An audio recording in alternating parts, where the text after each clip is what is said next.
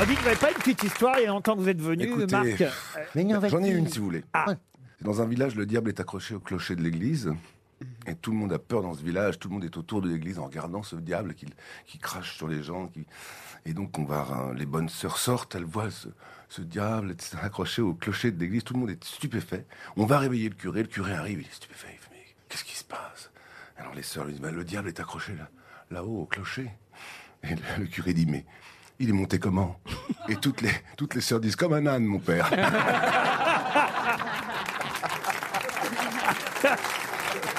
Elle est mignonne. Ah oui? Mignonne, elle est fraîche. Elle est fraîche. Elle donne envie d'aller prier.